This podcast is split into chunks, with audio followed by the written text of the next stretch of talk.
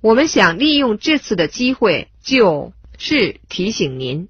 May we take this occasion to remind you that May we take this occasion to remind you that